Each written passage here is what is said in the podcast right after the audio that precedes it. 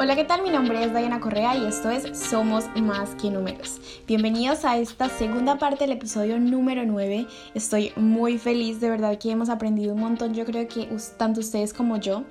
Y esta segunda parte sí que está mucho más interesante porque como les dije, vamos a pasar a una parte más práctica a saber finalmente cómo tomar decisiones a partir de los datos y me parece muy interesante la forma en que Steven describió todas las fases para finalmente poder entender qué es lo que ya pasó, qué es lo que está pasando, qué acciones, sobre, qué acciones tomar sobre la información y cómo poder mejorar ante esas acciones, ¿no? Entonces es importante entenderlo, nada mejor que lo explique desde su experiencia y siempre recordar que cuando cuando como empresa queremos dar ese paso de darle verdadero valor a los datos que genera nuestra empresa, pues saber que como en todo, zapatera a tus zapatos y tenemos que contar con un experto que nos guíe, que nos ayude y que haga que nuestra empresa crezca a través de los datos. Así que los dejo con este segundo episodio, espero que lo disfruten. Eh, bueno, los tipos de datos tienen una relevancia muy grande a la hora de yo planear la recolección de datos de mi empresa. Primero, tengo que saber cuáles son los datos que voy a recolectar y para eso tengo que saber qué tipos de datos existen. Entonces, básicamente hay tres tipos de datos. Eh, está el estructurado. Datos estructurados son, por ejemplo, las ventas, es decir, eh, una factura. Una factura siempre tiene el número de la factura, qué ítems compró, qué descuentos se le dieron, qué impuestos pagó, quién lo compró, ¿cierto? Hay una estructura definida. Me pasan mil facturas y las mil son igualitas en cuanto a su estructura. Todas tienen los mismos campos, todas me van a dar la misma información. Obviamente la información es distinta en cada factura, pero todas tienen la misma plantilla, por decirlo así. Entonces, datos estructurados son eso, datos que yo sé cómo me llegan, donde yo puedo decirle al algoritmo de análisis, por favor vaya y mire el campo cédula y luego de tener el campo cédula, diríjase a la tabla de clientes y mire cuál es el cliente que tiene esa cédula y luego cuénteme si ese cliente es hombre o mujer. Listo, ahí estoy tratando datos estructurados. Curiosamente el Business Intelligence cuando nace, nace pensando solamente en datos estructurados, porque luego vienen los datos semiestructurados. Y estos son muy curiosos, porque en datos semiestructurados estamos hablando, por ejemplo, de la voz. Yo puedo tener un call center y tener grabadas las llamadas de mis clientes. Y estos datos son sujetos de procesos de analítica de datos. Uno dice, bueno, y un MP3 o, el formato que sea donde yo esté grabando a mis clientes, ¿para qué me va a servir? Claro, el business intelligence tradicional siempre nos, nos direcciona a los datos estructurados, pero cuando llegamos a los semiestructurados, ya vamos a empezar a tener muchos problemas y vamos a tener que echar mano ya no del business intelligence, sino de la inteligencia artificial. Entonces, a través de datos, ver, datos semiestructurados tenemos, como te dije, la voz, ¿cierto? Llamadas, grabaciones. Eso, eso, eso podría ser un caso, por ejemplo, de, de en principio, cuando empezó la bomba de, de, que Google tenía nuestra información y luego obviamente eso ya se ve como que integrado en estrategias de marketing y demás. Y uno decía, no es posible que yo esté hablando de esto, o sea, no haya visitado una página ni nada y a mí me aparezca aquí que, por ejemplo, estaba mirando un mouse y me aparezca aquí una información de un mouse y yo es que esto solamente lo he hablado con mi mamá, un ejemplo. Sí, sí, eso pasa. Eh, sí, pues yo creo que más que un poquito relacionado es como completamente relacionado, porque pues estas empresas... Ah, vale. es que tampoco quiero, no soy experta en el tema, pero tampoco quiero como decir cosas así como si así es. no, no, es que tienes toda la razón, claro. Eh, de hecho, pues una de las fuentes de información de Google son los micrófonos de sus teléfonos. Por, por algo el Android es tan económico. Pues, eh, si un fabricante va a instalarle Android a su teléfono, Google no, te, no les cobra nada. Mientras que Apple, pues Apple no va a dejar que nadie fabrique iPhones, pero suponiendo que alguien pudiera fabricar un iPhone, Apple le cobraría un ojo de la cara por ponerle ese software ahí, porque ellos pues son exageradamente cerrados. De una vez aprovecho la cuña para pedirles que no compren Apple. Es una empresa muy dañina, muy monopólica está en contra de todos los estándares en el mundo del software, nos hace la vida difícil a todos los desarrolladores, es exageradamente cara, te cobran un ojo de la cara para programar para ellos, entonces si quieren hacer una buena labor por el planeta, no compren Apple, gracias. Bueno, listo, ahora...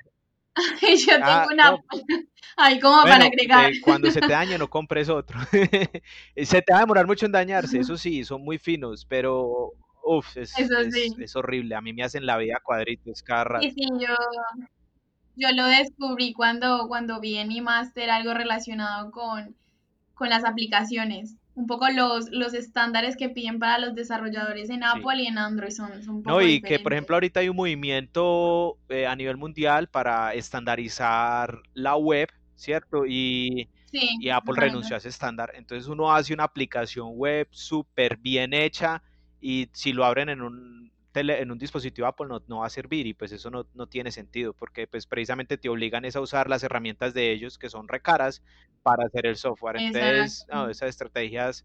Esas estrategias han hecho que, que, por parte de los desarrolladores de software pues se ganen su más profundo odio y por eso yo al que pueda y donde pueda les recomiendo a Apple de todo corazón. Inclusive aquí en el donde, cualquier oportunidad que pues. tenga eh, pero bueno, entonces hablando de ese tema de los datos semiestructurados, volviéndonos a causar, la voz es importantísima, porque imagínate, Google nos procesa la voz, y no solo Google, también Amazon, Apple, muchas empresas que tienen la capacidad de grabarnos.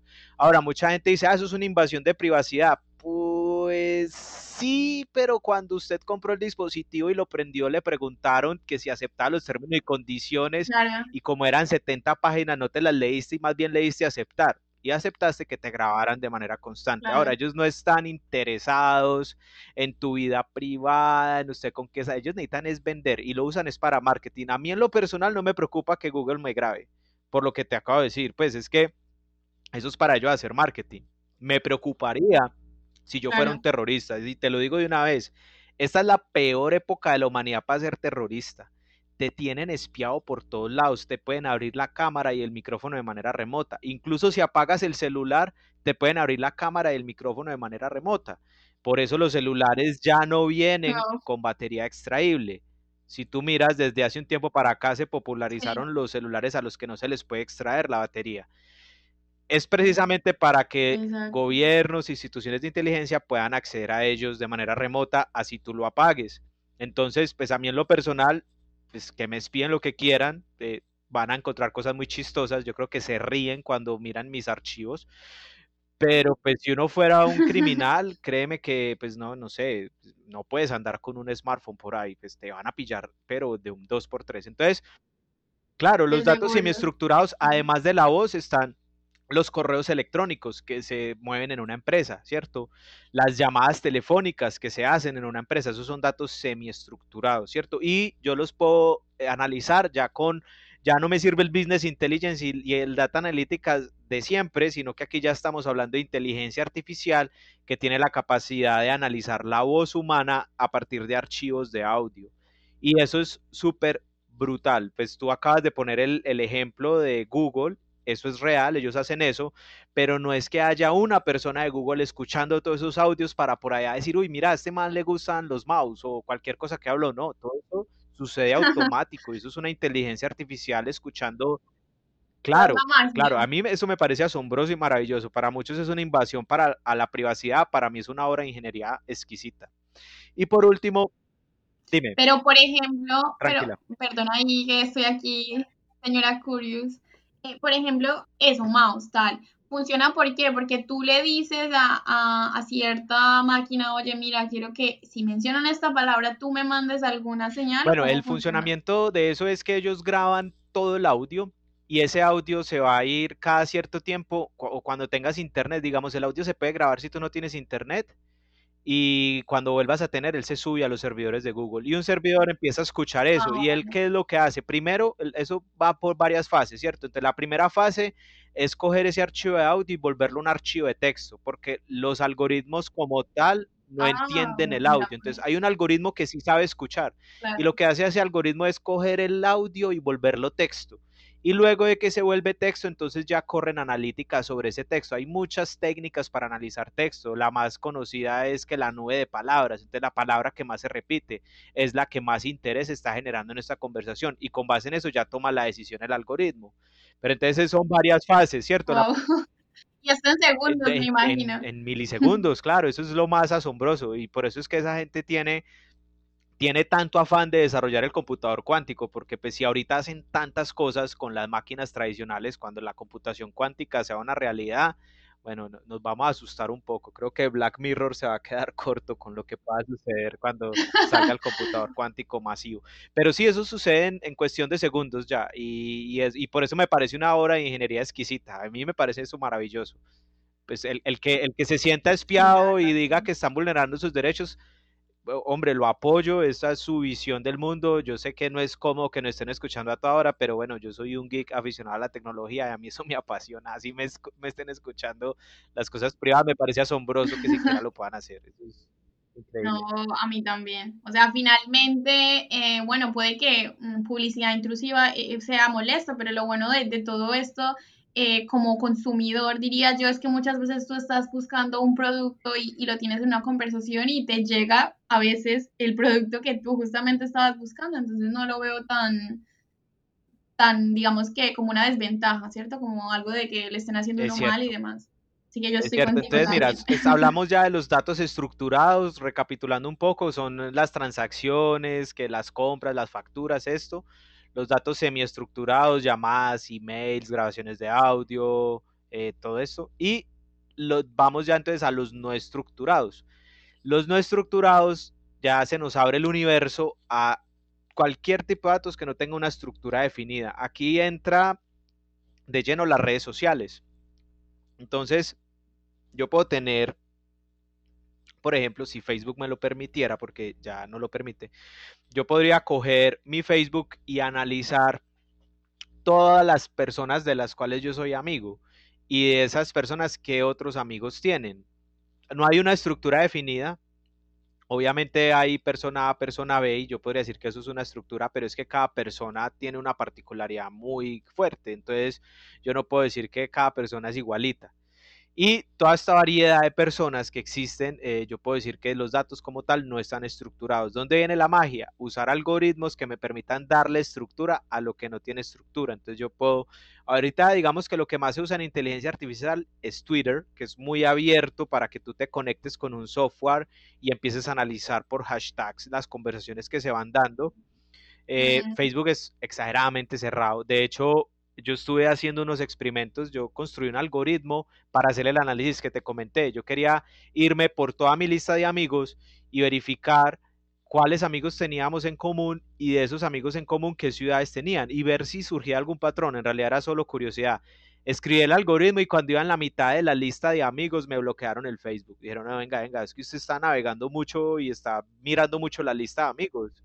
Entonces, no, no te vamos a dejar mirar, es decir, son mis datos yo conseguí esos amigos en mi Facebook, pero si voy a hacer una, un recorrido exhaustivo de mis amigos y los amigos de mis amigos, Facebook detecta que yo estoy recorriendo esa información y me bloquea, la, me bloquea el algoritmo. Eh, duré con el Facebook bloqueado tres días por ponerme a experimentar con eso. Eh, me dio mucha rabia porque de verdad es que es mi data, deberían dejármela explorar, pues como así, son de que esta gente me prohíbe usar mis propios datos. Yo creo que yo creo que eso también estaba cuando uno inició Facebook, que uno aceptó no revisar los datos de los Sí, yo creo que sí. Y bueno, Twitter, Twitter sí tiene, es más abierto para nosotros los desarrolladores de software y digamos tiene APIs, APIs son, miremoslo como un enchufe, tú tienes un enchufe, eso es un API, es decir, las paticas que se conectan en el huequito, ¿no? Entonces yo tengo el toma corriente, tiene un hueco donde empatan las paticas de mi enchufe eso es un API, ¿cierto? Un API es una interfaz de software donde yo puedo conectar un programa con otro y hacer que fluya información por ahí. Entonces, Twitter tiene una API abierta muy interesante. De hecho, yo la he utilizado en algunos proyectos para decirle a las empresas que también se están viendo. Eh, tuve la oportunidad, no me autorizan decir qué nombre porque era una empresa muy grande. Tuve la oportunidad de trabajar con una empresa muy grande que quería saber qué tan buena reputación tenían las redes sociales y no estaba confiando mucho en los datos que le entregaban sus community managers. Entonces corrimos un algoritmo de inteligencia ah. artificial que se llama, eh, esos algoritmos caen en una categoría que se llaman detección de tono o detección de sentimientos. Y estos algoritmos... Sí, y hay sí, sí. también, De hecho, sí, es, eh, eh, eso es lo que hacen ese tipo de algoritmos. Entonces, ¿qué sucede? Ellos, tú les entregas un texto y él te devuelve eh, feliz, neutral o enojado. Entonces, según las palabras que aparezcan en un tweet, él me va a decir si la persona que escribió ese tweet eh, estaba feliz, estaba enojada o es un tono neutral. Entonces, con esto, entonces yo ya le pasaba un hashtag que era el nombre de la empresa, entonces numeral nombre de la empresa, y con esto yo podía descargar a mi algoritmo todos los tweets que tuvieran ese hashtag. Y posteriormente, después de que yo ya tenía en mi computador todos esos, todos esos tweets, entonces yo ya los pasaba por mi algoritmo de inteligencia artificial y él me decía, vea, el 90% de las personas que hablan de la empresa hablan en un tono negativo. Entonces usted, señor empresario, mejore, miremos qué es lo que está fallando y cada periodo se corría, el algoritmo se corría cada dos meses para saber si había mejorado, digamos, la, gestión de los community manager había sido óptima y habían subido, eh, digamos, habían bajado más bien esa, esa calificación negativa. Entonces, pues esos son, digamos, ejemplos de lo que se puede hacer con datos no estructurados. No, ese sí, ese está interesante. Yo sí que lo había visto también en, en, en mi máster, pues un poco obviamente a manera educativa. Y sí que descubrí algunos softwares que ya lo hacen, o sea, te pedían, como tú dices, alguna información y sí estaba Twitter y te decían eso, como la voz de la marca o identificar sensaciones y eso era como wow, porque lo hacían un poquito para detectar las etapas de crisis de una empresa. Pero claro, todo ese tema es apasionante. Pero tú dices que más que todo el uso de Twitter, Sí, porque pues es porque Twitter así lo ha querido. Ellos tienen abierta la API y nos, nos permiten a los desarrolladores de software conectarnos a ella y, sacar esto de análisis. Esto lo podría hacer todas las redes sociales, pero pues bueno, solo Twitter tomó esa decisión de ser como tan abierto con, nosotros los desarrolladores. Bueno, y hay otras. Pues Diáspora es muy abierto, por ejemplo, pero dime, ¿tú conoces la red social Diáspora? Por eso, por eso es que yo digo, pues sí, se tienen abierta la API, pero nadie usa diáspora. Yo creo que la conozco yo y ya, pues eso es, entonces son redes sociales de muy bajo uso, pues son muy chéveres, el que la quiera experimentar por ahí puede colocar en Google red social diáspora. Es muy interesante, tienen un concepto de privacidad de los datos donde tú eres el dueño de tu perfil y puedes hacer lo que se te dé la gana con eso. Y es muy chévere, pero precisamente como es tan buena y es tan libre, nadie la usa. A la gente le gusta como que vivir bajo la tiranía, creo yo. Pues eso, entonces para la gente que esté interesada en, hacer un análisis así como el que tú dices de la empresa a la cual le guardamos la confidencialidad, eh, sería interesante entonces que, que presten muchísimo más intencional al uso de, Twitter. Pues eso yo, lo sacaría como conclusión. Eh, y por último, yo creo que esta es la fase eh, que nos puede, digamos, motivar mucho más ya al final de, esta, de este podcast, y es las fases de un proyecto de Big Data. Eh, yo creo que ya tuvimos la base teórica y además muy chévere porque fue ambientada con muchos ejemplos, pero yo creo que finalmente esta es la que nos va a, mejor dicho, a motivar a empezar a involucrarnos con este mundo. claro. claro, Ayan, tienes toda la razón, ya que en este punto es donde, donde ya vemos qué beneficio obtengo yo como empresario al contratar un servicio de Big Data. Y aquí yo quiero empezar haciendo una salvedad que la había hecho al principio, pero bueno, más vale tarde que nunca. El objetivo aquí con todos ustedes que nos están oyendo es que entiendan que existe algo llamado analítica de datos, ciencia de datos, y que esto le puede ser muy útil a las empresas, pero no pretendemos que los dueños de empresas sean expertos o científicos de datos porque hay carreras enteras para esto. Yo llevo estudiando ciencia de datos casi cinco años y me considero un ignorante en el tema. Yo conozco gente que sabe mucho más que yo y que lleva 10, 20 años dándole al tema y son muy, muy fuertes. La ciencia de datos no es fácil, requiere un conocimiento matemático muy avanzado y los empresarios no, los empresarios tienen que dedicarse a gerenciar, a que su empresa ande, respire, tome decisiones. El objetivo es que entiendan que esto existe y que esto les puede servir para ustedes tomar decisiones en su empresa, pero sí o sí, ustedes tienen que contratar un profesional que se encargue de implementar esto en tu empresa. Esto no es un paquete que te bajas de internet y ya tengo Big Data, ya tengo ciencia de datos. No, requieres de una persona profesional en ciencia de datos para que llegues a estas fases que vamos a empezar a describir, ¿cierto? Entonces, ¿qué es lo primero que tú le vas a exigir a este profesional que contrataste para que te haga analítica de datos en tu empresa? Listo. Entonces hay como una especie de pirámide. Imaginémonos una pirámide, no es difícil, todo el mundo sabe cómo es, básicamente es un triángulo si lo vemos desde una de, los, de las vistas. Entonces imaginémonos este triángulo, la base del triángulo es el análisis descriptivo. El análisis descriptivo me cuenta a mí qué está pasando. Es decir, un ejemplo sencillo. Eh, ¿Cuáles son las ventas del último mes? Ah, las ventas del último mes son tantos millones de euros o de pesos. Listo. Ese es un análisis descriptivo. Hice un proceso estadístico, hice unos filtros en mi software, en mis bases de datos, escribí un algoritmo sencillo y pude saber cuánto vendí el mes pasado. Eso es un análisis descriptivo. Es la base de la pirámide de Big Data, es el análisis más sencillito. Ojo, pero no por sencillito vamos a decir que no tiene valor. Obvio, es el que menos valor tiene de los que vamos a hablar, pero ya me permite tomar decisiones de cierta manera, yo conociendo qué está pasando, ¿cierto? Luego viene el qué pasó, que es el análisis diagnóstico. El otro escaloncito de la fase de los proyectos Big Data es el análisis diagnóstico. En los, análisis diagnóstico, yo digo, ¿cuáles fueron las ventas del mes pasado? Prun, análisis descriptivo. ¿Y por qué? ¿Y por qué vendí eso el mes pasado? Entonces, si yo le voy a preguntar a mi algoritmo por qué vendí eso el mes pasado, ya estoy en el segundo escalón, que es el análisis diagnóstico. Entonces, ojo, esto va encadenado. Yo no puedo tener el escalón siguiente si no tengo el escalón anterior. Por eso se habla de una pirámide. Tú no has visto ninguna pirámide que sea solo la punta, ¿no? Eso estaría flotando en el aire, ¿cierto? Entonces siempre vamos a requerir del paso anterior. Entonces, ya tenemos el descriptivo, podemos escalar al diagnóstico. ¿Qué pasó? ¿Por qué vendí eso el, mes pasado? Ahora viene el análisis predictivo, es el siguiente escalón, y es qué podría pasar. Entonces, yo ya sé cuánto vendí el, el mes pasado, ya sé por qué. Ahora digo, bueno, y si pongo un aviso afuera de mi negocio, ¿cuánto voy a vender? Ah, bueno, entonces ahí, ¿qué podría pasar? Ya estamos hablando de un análisis predictivo. Y ahí, ahí a mí me gustaría hacer una intervención y es que justamente en esta época que atravesamos, eso tendría bastante valor eh, si lo involucramos a la, a la cultura de la empresa, ¿no? Un poco como para anteponernos a esta Claro, claro, es, es, es, es, vital y yo creo que por eso se ha dado el boom ahora en la transformación digital, porque lastimosamente esta situación actual, para los que escuchen esto en el futuro, estamos hablando de mayo del 2020, ya ustedes podrán buscar en internet qué pasó tan raro en esta época en el planeta, eh, pero esta, esta situación actual cogió por sorpresa a mucha gente que creía que la transformación digital era algo opcional y mucha gente le sacaba el cuerpo a transformarse digitalmente.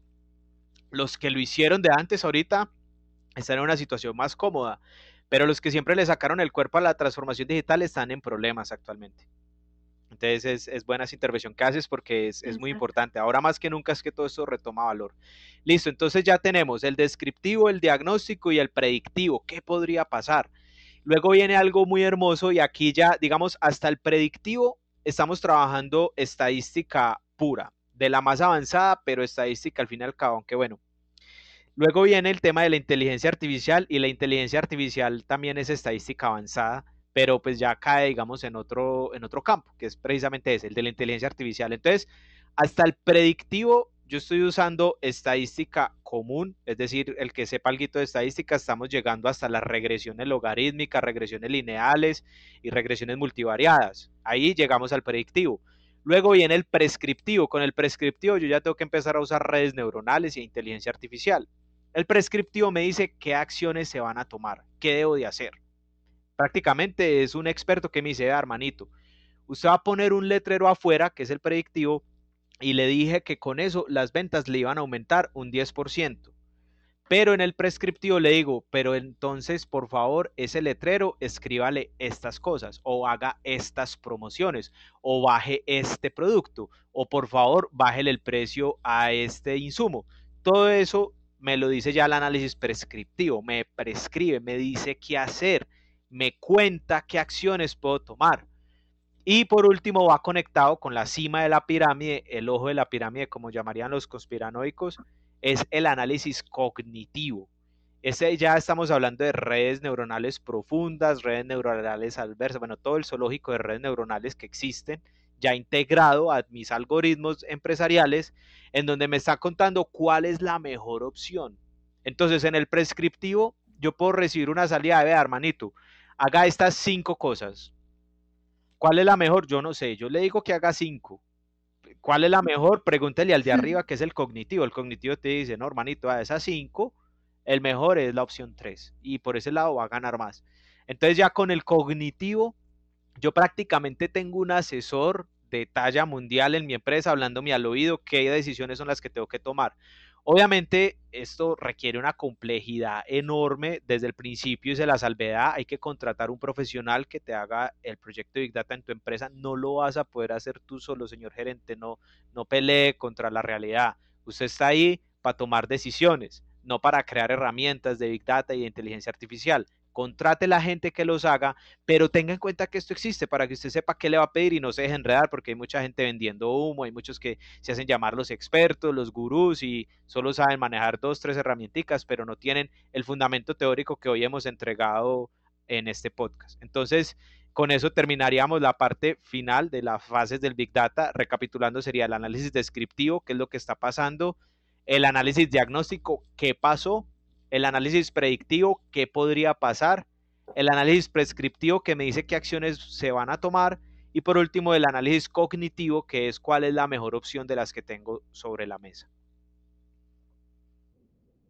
Perfecto, yo creo que quedamos muy, me incluyo, muy interesados por este tema. Yo creo que una empresa promedio o que lleve muchos años en el mercado y que ha generado tantos datos debe estarse planteando si es momento de, de, comenzar a darle forma y a darle valor a esos datos. Finalmente yo, yo también creo que los clientes, los proveedores y todas las actividades económicas que realizamos en la empresa nos, nos dan información de valor, o sea, o para crear un nuevo servicio o para mejorar la experiencia del usuario o para tener un mejor proveedor, no sé, yo creo que hay muchas posibilidades con esto, pero sí creo muy interesante y te agradezco pues este espacio para brindarnos esta información de valor. Yo quisiera que para finalizar tú nos dieras un consejo o por lo menos desde tu experiencia, mm, cuándo es el momento perfecto o si hay un limitante por tamaño de empresa para tomar la decisión de, llevar el análisis. De bueno, el análisis, el, el momento perfecto debe ser apenas abres la empresa. Es decir, a lo más tú decides crear una empresa es de tener en cuenta que el aliado número uno en tu empresa van a ser los datos. Obviamente desde el día cero no vas a tener todos los datos disponibles, pero si tú no empiezas a recolectar los datos, pues nunca vas a tener los datos disponibles. Entonces, pensar muy bien a nivel gerencial qué información voy a recolectar de mis clientes, apoyarse en empresas expertas. Esto es un trabajo mancomunado, esto no lo puede hacer solo una sola persona. Eh, me pueden me pueden consultar si quieren. Eh, yo estoy como DS, DSMH85, DSMH85 en Facebook. Ahí pueden encontrar, eh, pueden ir a mi Facebook, me pueden escribir un mensaje. Mira, yo te escuché en un podcast, necesito que me asesores contar y tal cosa, y con todo el gusto yo los podría asesorar y contarles. Eh, o busquen a el amigo informático que ustedes tengan y les ayude con esto pero pues lo importante es tomar la decisión de qué datos va a recolectar y cómo a futuro qué información le puedo sacar a esto. Por más, por más inteligente que sea el científico de datos que vas a contratar, él siempre va a necesitar de vos, eh, porque es que el científico de datos no es experto en tu negocio, es experto en los datos, pero no en tu negocio. Entonces siempre en todos los proyectos de Big Data y analítica de datos tiene que estar el experto de negocios direccionando al científico de datos de qué es lo que quiere recabar, porque el científico de datos es bueno analizando datos pero el que sabe a dónde quiere llegar, el que sabe qué estrategias tomar es el dueño del negocio. Entonces, tiene que haber un trabajo mancomunado. Esto no es como que, ah, yo contraté una persona y bueno, dentro de ocho días me dice cómo le fue. No, esto es trabajando en equipo, hombro a hombro. Eh, bueno, señor empresario, mira, estos son los datos que usted tiene en su empresa. Lo primero, lo primero, si usted ya tiene la empresa andando, es hacer un inventario de información. Y es, ¿qué información recolecto de mis clientes y cómo la almaceno? Para posteriormente saber cómo la analizo. Entonces, ese sería como, como esa, esa invitación para que por favor estén muy atentos, entiendan que la analítica siempre tiene un momento cero y es cuando te das cuenta que no has recolectado datos o apenas vas a abrir un negocio y la tienes clara y vas a empezar a recolectar los datos. Exacto. Igualmente yo creo que como tú dices, o sea, también podíamos concluir de que zapatero a tus zapatos, yo también lo he dicho mucho en, en mi profesión, o sea, como contadora pública, está bien que yo cree contenido hablando de contabilidad y trate como de crear conciencia en los contribuyentes, pero una cosa es darles información y resaltar la importancia y otra cosa es que el empresario pretenda hacerlo todo, ¿cierto? Es un poquito eso, que cada persona obviamente se especifica en su área. Y, y también finalmente lo que tú dices, que tiene que ver mucho con, con los procesos que ya en este podcast pues claramente vimos algunos y, prestar como tú dices principal experiencia, perdón, principal eh, atención en, en, cómo recolectamos esos datos. Yo creo que muchísimas gracias de nuevo por estar aquí. Eh, como dice Steven, no sé si estoy diciendo bien si es Steven, o Steven. eh, Steven lo pueden contactar a través de sus redes sociales, igualmente en Facebook escribiendo también el nombre Steven Mejía Herrera también lo pueden encontrar y esperamos que esta no sea la última vez que Steven nos esté acompañando. Muchísimas gracias por estar aquí, me encanta entrevistar gente con talento y además de Colombia, así que pues espero que les haya gustado, recuerden que también pueden escuchar muchos podcasts de interés, ¿cierto? Ya hay episodios grabados en, en, este podcast. Así que nada, espero que les haya gustado y nos vemos en la próxima. Chao.